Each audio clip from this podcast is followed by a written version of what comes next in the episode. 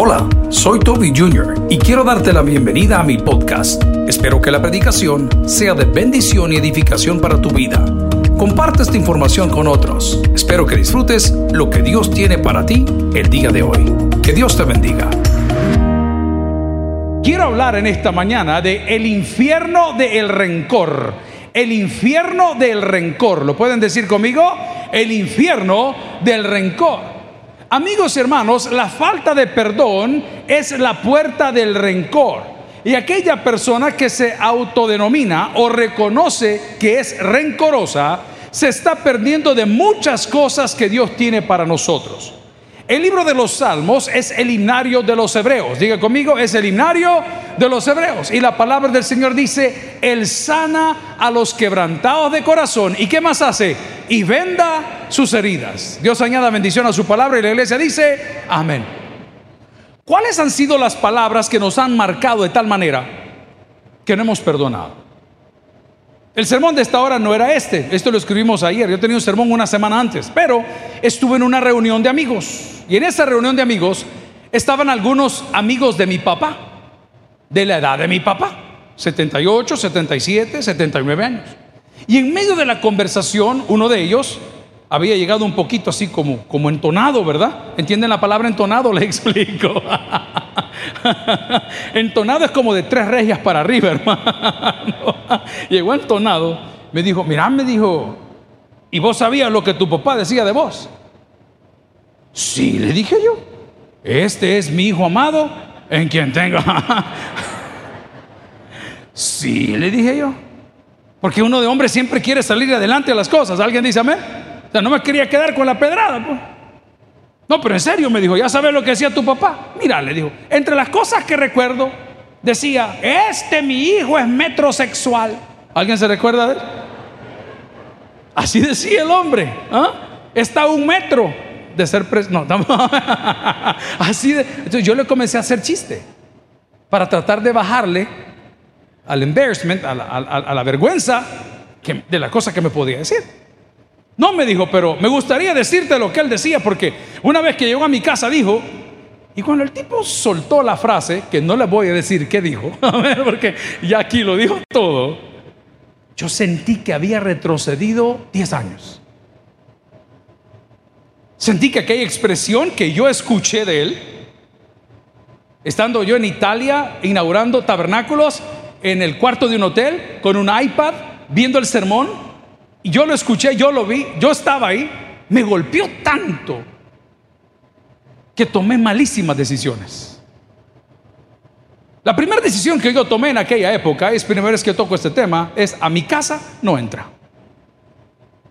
Y yo a su casa no vuelvo. Porque no comparto las cosas que hace. Y no me encanta la gente de la cual se acompaña. No sé si me están entendiendo o les explico. Mis hijos me preguntaban, ¿y esto qué es? Y yo qué les decía. Ah, eh, eh, el abuelo. Pero me di cuenta que en mí hay falta de perdón. Nosotros no podemos juzgar a nuestros padres. Nosotros no podemos esperar que nuestros padres hagan lo que nosotros queremos. La Biblia nos ordena a honrar a nuestros padres. Nos ordena a amar a nuestros padres.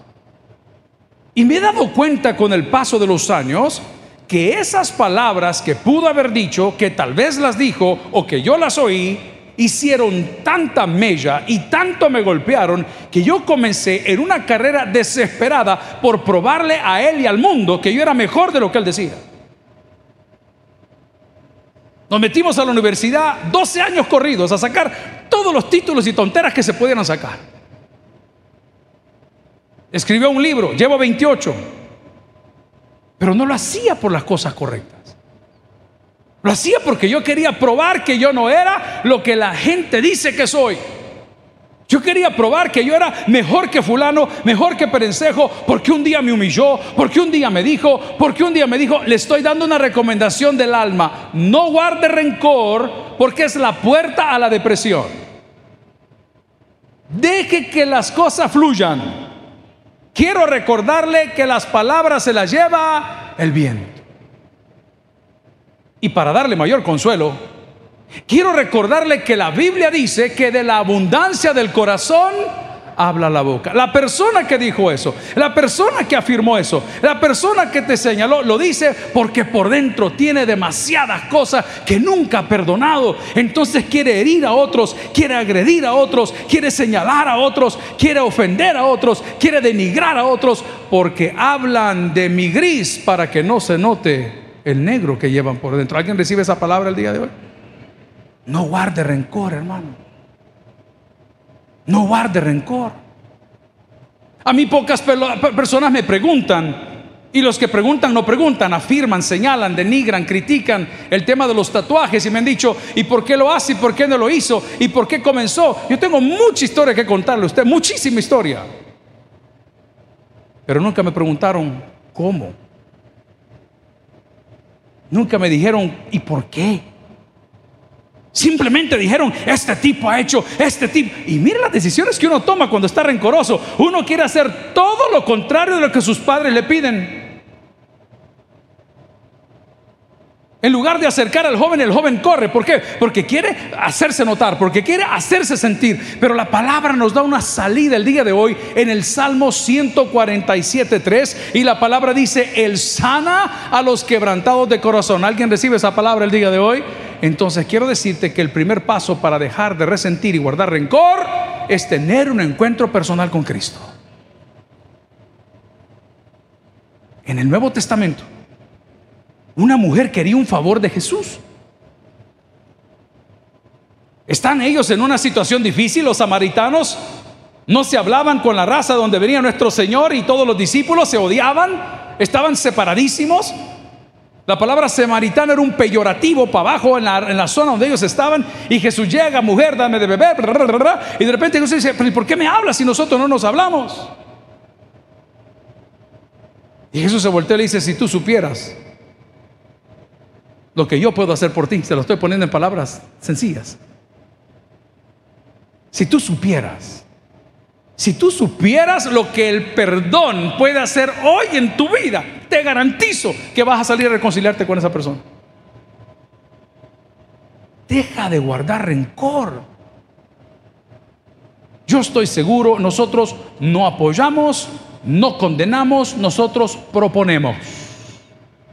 Nosotros no apoyamos, no condenamos, nosotros proponemos.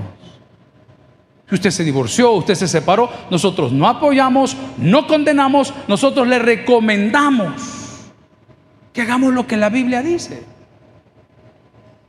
Pero estoy seguro que aquellos que estamos en las segundas nupcias, o tal vez en las primeras, o tal vez sufrieron un divorcio, una separación, personas que dijeron, yo nunca más vuelvo a enamorarme, eh, yo no voy a volver a tener una pareja, eh, yo no quiero saber nada de lo que es el amor. Lo estamos diciendo porque hemos guardado rencor, pero el día que aprendamos a perdonar, vamos a descubrir la pureza del amor. Y dice la Biblia que el amor no hace nada indebido.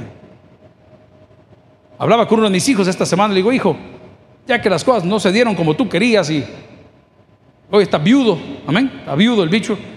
Mira, hijo, le digo, la próxima que escojas, por favor, del escalón para arriba, le dije, ay, hijo, y bromeamos así, ¿no? Le digo, mira, de plano, escoge una buena compañera, hijo.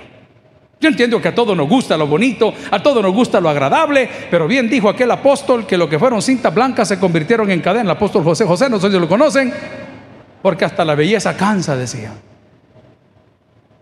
Vas a llegar a una edad, hijo, donde la belleza ya no tiene razón de ser. Por más nudos que te hagas, por más cirugías que te hagas, es la vida. Y te vas a dar cuenta que no todo estaba en la belleza, pero hay que saber escoger. Y si usted sabe escoger, por favor, esta mañana, escoja a Cristo. Dice la palabra que Él sana a los quebrantados. ¿De qué dice la palabra? De corazón. Pero es que fue él, fue ella. Amigos y hermanos, cuando vienes a Jesús, Él nos da la capacidad de poder perdonar, porque separados de Él, dicen los evangelios, nosotros nada podemos hacer. Amigos y hermanos, las ofensas no perdonadas son la puerta para el rencor y el rencor es la puerta para la depresión. Hay un lugar en Nueva York en Manhattan específicamente, que es muy novedoso. No tan novedoso como unos jardines flotantes que han hecho, sino que se llama el honeycomb. Honeycomb es como el panal de abejas. El panal de abejas, se llama el honeycomb. Búsquelo en Google, por favor, para que lo vea. Lindo lugar. Son no sé cuántas gradas que tiene que hacer una cita para poder usted subirlas y, tomarse una fotografía. Está hecho como en cobre, lindo. Es un lugar muy bueno, en el mero centro de Manhattan. Y la primera vez que estuvimos con el pastor ahí, Mario, de la iglesia Nuevas Alturas, de New Jersey, fuimos de visita a ese lugar. Y pastor, ¿qué vamos a subir? Mirá, la cola está muy larga. E, entonces vamos esta vez, me dijo. Y cuando llegamos estaba cerrado. Y la ciudad estaba vacía, vacía. La pandemia, XYZ, los horarios. Entonces preguntamos por ahí qué había pasado. Y ese monumento tan lindo y tan espectacular, lo cerraron, voy a usar la palabra muchos, varios de los jóvenes de la zona subían a la parte más alta del honeycomb y se tiraron para quitarse la vida. ¿Por qué un joven habría de quitarse la vida? Recuerdo que estábamos en primer año de bachillerato, está hablando usted de los años late 80s, principio de los 90s. Y de repente vemos un compañero, hijo de un militar, que este hombre le exigía, tenés que estar en el honor roll, tenés que estar en el top de tu clase, tenés que hacer esta cosa de esta manera, tenés que hacer la otra, vos sabés que tu papá esto, vos sabés que tu papá lo otro. Irving era su nombre. Y recuerdo que un día de semana, cuando volvimos al colegio, nos dijeron, señores, fulano se quitó la vida. ¿Y qué fue lo que hizo? Agarró la pistola del papá, se la puso en la boca y se disparó. ¿Por qué? Porque había resentido tantas cosas que llegó a la depresión. Y la depresión lo llevó a la muerte. No abra la puerta a la ofensa, porque la ofensa abre la puerta al rencor. Y después que se convierte en rencor, entonces se puede convertir en depresión. Y cuando se convierte en depresión, puede terminar muy mal. Vaya conmigo a la Biblia, a Proverbios capítulo 4, versículo 23. Entonces me dirá, mire pastor, pero a mí ya me ofendieron. Mire pastor, pero a mí ya me insultaron. Pero mire, a mí ya me denigraron. Le voy a probar que la culpa es suya. Le voy a probar que la culpa es suya o que la culpa es nuestra. Dice la palabra del Señor en Proverbios, si lo lee conmigo, sobre toda cosa que dice la palabra, guardada. Véame para acá, diga conmigo cosa guardada. Tengo un amigo que tiene la maña de guardar su dinero en casa. Yo eso no le entro, a mí eso no sé, no. Creo que por eso están los bancos. Gente que dice, no, que hay que guardar en la casa. Hace unos años atrás estaba predicando en la primera iglesia bautista en San Francisco, California, Pastor Tony López. Y la iglesia cuando yo llegué estaba de duelo. Y pregunté yo qué había pasado. Dijeron que unos, unos apartamentos por la Mission, en esa calle que es tan común para los latinos, o lo fue por lo menos, se había incendiado un edificio de apartamentos y habían muerto algunos hermanos de la iglesia. El primero de ellos murió porque dormía con los audífonos puestos y con música. Y cuando sonaron las alarmas del incendio y llegaron los bomberos a romper las puertas, él no oyó absolutamente, no escuchó. Entonces se intoxicó y se quedó dormido. No es que, ¿y qué pasó? Se terminó quemando porque no lo pudieron sacar. Y el segundo, el segundo murió porque todo su dinero, de todo su trabajo, bien habido, declarado, con sus impuestos y con todo, lo había guardado en el colchón de su cama. Y cuando los bomberos llegaron a decirle que tenía que salir, él decía que no se iba sin el colchón y los bomberos no sabían qué pasaba. Simplemente decían, no me voy sin esto, no me voy sin esto, no me voy sin esto. Y al final las llamas lo consumieron sobre toda cosa guardada que dice, guarda tu corazón. ¿Sabe por qué nos ofenden? Porque andamos caminando con la gente equivocada.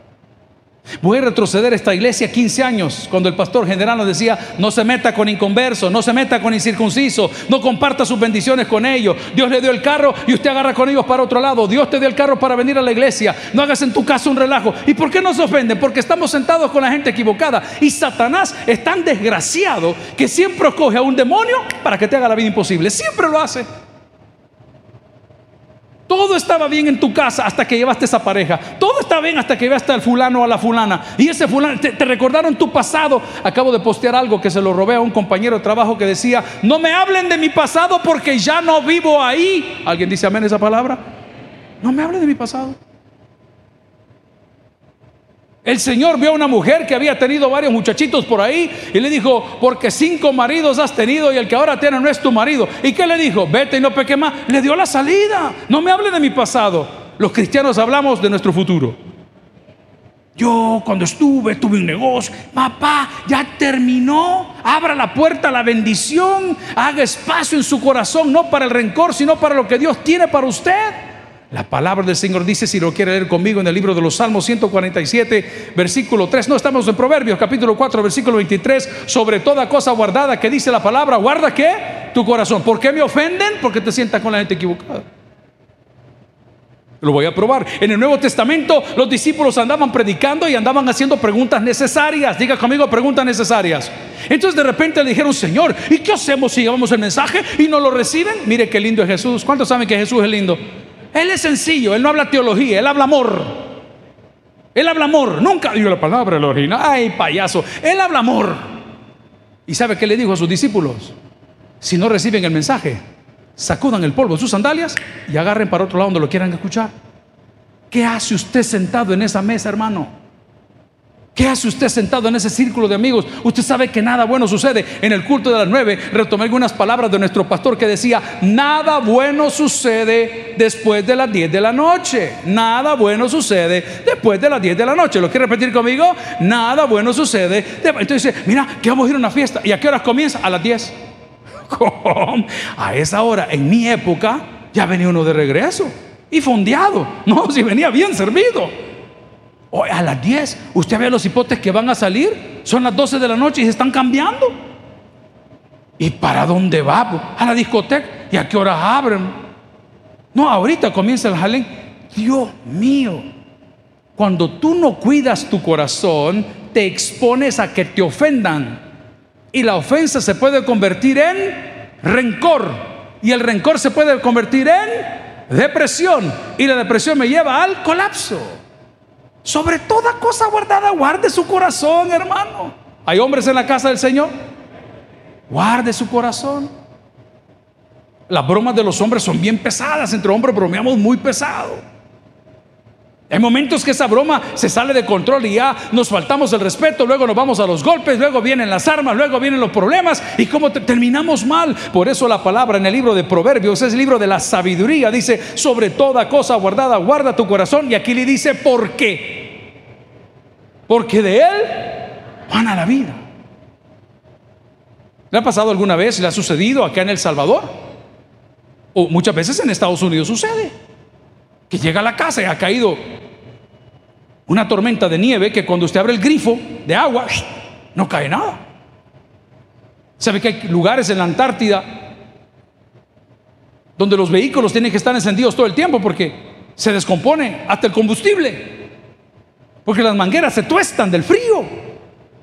Entonces tienen que dejar el motor andando todo el tiempo para que no se vaya a complicar. Y aquí te está diciendo sobre toda cosa guardada, guarda tu corazón. ¿Pero por qué? Porque de él mana la vida. Entonces, si tu corazón está en las manos de la persona equivocada, si tu corazón está sentado en la mesa de las personas equivocadas, si tu corazón está rodeado de los pensamientos equivocados, te van a causar una ofensa. Y Satanás utiliza esa ofensa para deprimirte. Número uno, te quitaron el puesto. Número dos, no te dejaron parquearte. Número tres, por alguna razón tuviste un encontrón con un acomodador o con un diácono. Número cuatro, viste al pastor haciendo una bobería y ofendió tu corazón. ¿Y qué sucedió? ¿De quién te alejaste? De Dios. Amigo y hermano, las personas que ofenden son instrumentos de Satanás. Dígalo conmigo, las personas que ofenden, que son instrumentos de Satanás. Dice la palabra que Dios detesta al que siembra discordia entre hermanos. Eso lo dice la Biblia. Y si tú eres un portador de esta manera de ser, estás jugando a Dios y vas a tener un grave problema con Dios porque dice la palabra que Él defiende a sus hijos. ¿Por qué vivimos entonces en amargura? ¿Qué debo de hacer yo entonces para poder superar eso que me dijeron, eso que escuché, que tal vez ni me consta, pero me ha resentido? Y yo a fulano no le hablo, y yo a Mengano no me meto, y a ese lugar yo no voy. Y usted comienza a criticar y está usted, you building up, está construyendo maldición sobre su cabeza de cosas que tal vez nunca escuchó. Vaya conmigo a la Biblia. Busque por favor Salmos 34.8. Salmos 34.8.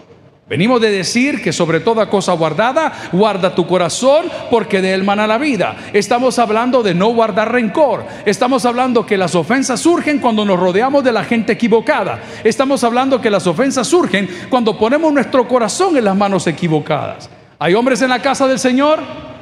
Tomemos un consejo. No compliquemos lo sencillo. ¿Lo quiere decir conmigo? No compliquemos lo sencillo. ¿Hay mujeres en la casa del Señor? Amén. No compliquemos lo sencillo. Tengo 52 años. Ojalá no esté escupiendo para arriba.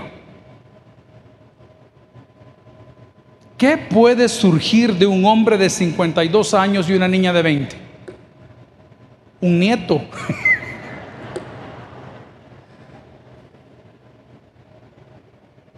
¿Alguien entiende para dónde voy o les explico?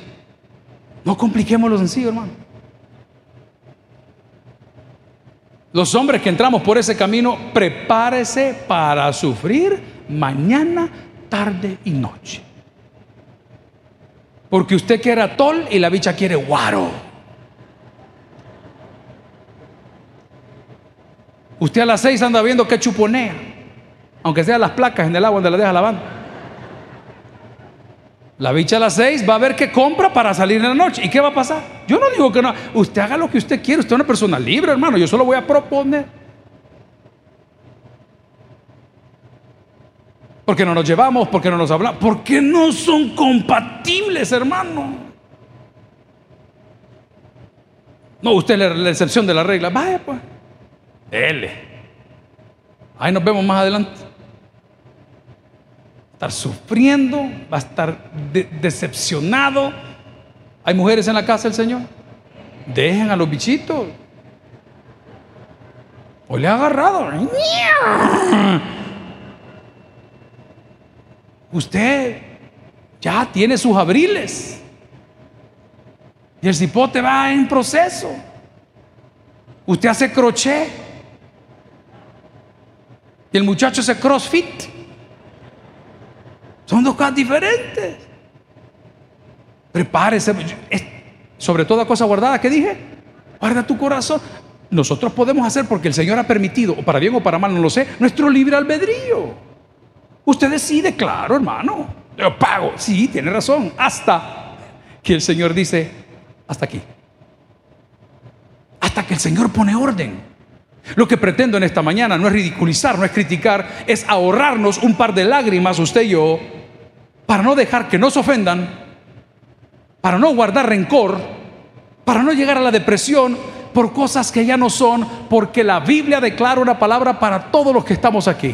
Todo aquel que está en Cristo, nueva criatura es. No solo eso, las cosas viejas pasaron, dice, y qué más dice, y aquí todas son hechas nuevas. Si le va a dar ese aplauso, déselo de corazón. Piense lo que le estoy diciendo. Piense lo que le estoy diciendo. No guarde rencor, hermano. No permita que le ofendan. Un consejito. Mejor es que se te diga, sube acá, a que estando adelante se te diga, vete para atrás. Yo he sido bendecido por algunos amigos que me dicen, hey, vamos a ir a comer de unos amigos. Yo me siento honrado, brother. Cuando me dicen, venite. Hombre, qué bien, pero imagínense anduviera yo, hey, llévame, hey, llévame, hey, invítame, hey, presenta. Yo, yo no puedo.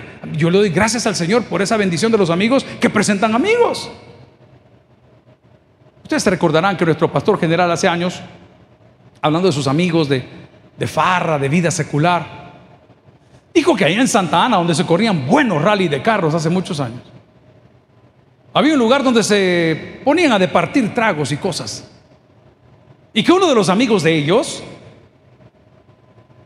era mal trago. Definamos mal trago como violento, definamos mal trago como ofensivo, definamos mal trago como agresivo y era mal trago, mal trago.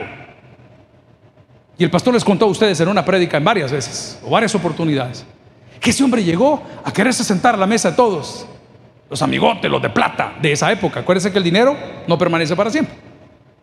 Y cuando trató de sentarse a la mesa con los amigotes de plata, uno de los amigotes se volteó y dijo, mira, le dijo, vos muy bajero, hombre, tenés este par de pesos, me anda a comparte otro trago, otro lado. Uy, hermano, dice ese hombre, salió de ese lugar se tomó sus tragos y terminó quitándose la vida.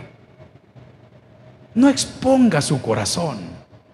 La palabra dice con toda claridad en Salmo 34, 8, gustad y ved que es bueno Jehová. Mire qué bendición. Dichoso el hombre que confía en él. ¿Alguien dice amén esa palabra el día de hoy? Entonces, ¿a quién le confío mi corazón? Al Señor. Hay temas en nuestra casa que no se pueden tocar. Yo tengo que respetar. Yo a mis hijos les pregunto, ¿qué tal hijo? ¿Cómo está tu novia? Si él me dice, bien, hasta ahí llego yo. Si él me dice, fíjate papá que fuimos, ah, entonces seguimos la conversación. Pero yo no puedo criticarle a su novia porque el día que lo haga, ¿qué estoy haciendo? Estoy exponiendo mi corazón. Y el cipote se va a levantar en ira porque no le aceptamos a la novia y me va a decir, es que usted, mire, mire, en boca cerrada no entra semita. ¿Ah? Es la versión cian. en boca cerrada no entra mosca. Proverbio dice, el que se ahorra sus palabras, se ahorra problemas. Pastor, estamos viendo ahorita para semana, ¿qué fue? De agosto. Si nos acompaña una entrevista, va a tener 45 minutos para hablar de la coyuntura política. Mango, papá, le dije yo. No. ¿Por qué no vienen a la iglesia? Este me quiere sentar en la voladora a mí. Achí, como que el tagadá me van a agarrar después, vea. Y ya comienzan los memes y comienza el odio. Ah, y saben los otros, usted tiene que, ¿cómo es? Defender el Evangelio. Te voy a dar una noticia, papá. El Evangelio se defiende solo. No hay que andarlo defendiendo. No, las buenas noticias se defienden solas. El que se ahorra sus palabras, se ahorra problemas. ¿Ya ve? No, no, lo invitaron a opinar, no opina, hermano. ¿Alguien tiene algún amigo o amiga aquí que cuando le dice, te veo más gordito? Desgraciado padre, mátalo ahorita.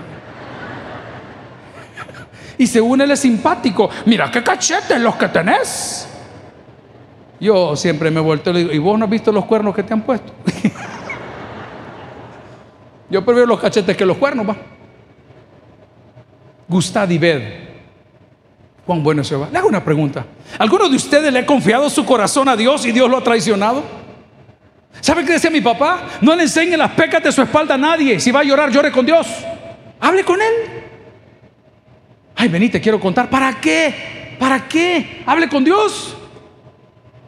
Dígale, Señor, tengo este resentimiento, las palabras que fulano me dijo, y el Señor te va a contestar con su palabra como lo hace el día de hoy. Y dice, ¿sabes por qué te sucedió? Porque andas caminando con la gente equivocada. Miren, la gente es tan cruel que cuando veían enfermos, los discípulos de Jesús le decían, Señor, ¿quién pecó? ¿Su papá o su mamá? Brother, qué cruel es eso, hombre. Chocaste, a saber qué andas haciendo. Por el amor de Dios. Se murió fulano y tal, a saber qué debían. Esa gente a saber qué tiene. No, mi amigo, y eso no tiene nada que ver con Cristo. Y estas fueron las palabras sabias de Jesús, teniendo a su mejor amigo muerto. Respondió y dijo, esta enfermedad no es de muerte, es para la gloria de Dios. Qué lindo Jesús. Piense lo que le estoy diciendo. Qué lindo el Señor. Hoy voy a enlazar las dos cosas. La ofensa que nos hicieron fue para la gloria de Dios.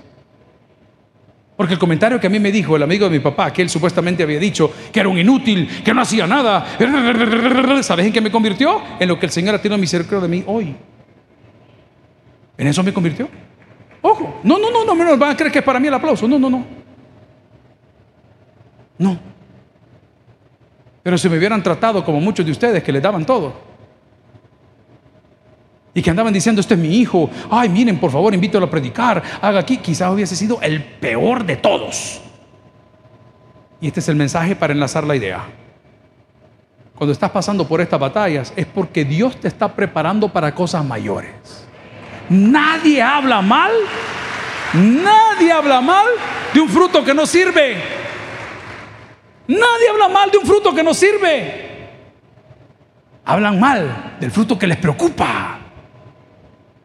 Mm, del que le viene moviendo el piso, del que está subiendo el estándar, del que está haciendo lo correcto. Y tiran, y tiran, y tiran, y tiran, y tiran, y tienen emisario. Si la Biblia nos lo dijo, porque no tenemos lucha contra carne ni sangre, sino contra huestes de maldad. Pero les dio un límite. Eso me encanta. Que operan solo en este sector. Porque en el resto del universo, dice Jesús, manda el Padre. Esto es tranquilo. Sus verdaderos amigos nunca se van a quedar en la mesa donde están hablando mal de usted. Nunca. Pero si anda usted con la gente que repite todas las locuras, que le envía todas las porquerías que dicen suyas, cuídese. Sobre toda cosa guardada, dice la palabra, guarda tu corazón. La palabra nos decía también, gustad y ved que es bueno Jehová. Dichoso el hombre que confía en él. La palabra del Señor en 2 Corintios capítulo 1, este texto es un poco largo, versículos del 13 en adelante dice, bendito sea el Dios y Padre nuestro Jesucristo, Padre de misericordias y de toda consolación, el cual nos consuela en todas nuestras tribulaciones para que podamos también nosotros consolar a los que están en cualquier tribulación por medio de la consolación con que nosotros somos consolados por Dios. Porque de la manera que abundan en nosotros las aflicciones de Cristo, atención, así también por el mismo Cristo nuestra consolación. Pero si somos atribulados, es para vuestra consolación y salvación. O si somos consolados, es para vuestra consolación y salvación, la cual opera en el sufrir de las mismas aflicciones que nosotros también padecemos. Siete. Y nuestra esperanza respecto de vosotros es firme, pues sabemos que así como sois compañeros de aflicciones, también lo sois en qué? En la consolación. Amigo y hermano, esta mañana no permita que el rencor lo siga manipulando. No permita que las ofensas lo sigan limitando. No permita que la depresión le haga pensar cosas que no son. Porque la palabra del Señor está llena de oportunidades y lo primero que nos dice en Salmo 147.3 fue, Él sana a los quebrantados de corazón y no termina ahí y dice, y Él venda sus heridas. Tengo un amigo que está en la edad coqueta. Yo creo que la edad coqueta comenzará de los 50 años para allá, donde ya uno ve que, que como ya va perdiendo algunas facultades, uno comienza a apelar a otras. Y hace poco lo vi que no caminaba bien. Y le pregunté, bueno, y vos le digo, tengo como un mes y medio no verte. Hombre, me dijo, me hice un proceso. me hice un proceso. A mí háblame bien, le digo, ¿qué es el proceso? Me hice una liposucción, me dijo. Pero la cara de indio no te la quitaron, le dije, te la dejaron a mí. Mira, me dijo. Y me va enseñando la faja tiene que usar una faja, pero todo tiene un propósito. Mira, le digo, ¿y esto va a ser así siempre? No, me dijo. Después que te hacen el proceso, mire, la hermana está tomando nota. Después que te hacen el proceso, me dijo, como te han separado la dermis de la no sé qué epidermis y de la no sé cuánto, y la cánula te la atravesaron y le vaciaron todo y se lo pusieron aquí arriba de un lado y no sé qué, no sé cuánto tiene que ir así apretado, me dijo, para que la piel vuelva a pegar. Me gustó. Creo que puedo sacar una lección de eso. Cuando Cristo ha arrancado toda nuestra pasada manera de vivir, tenemos que quedarnos cerquita a Él para que las cosas vayan pegando. Para que podamos decir, señores, ya no vivo yo, hombre. Cristo vive en mí.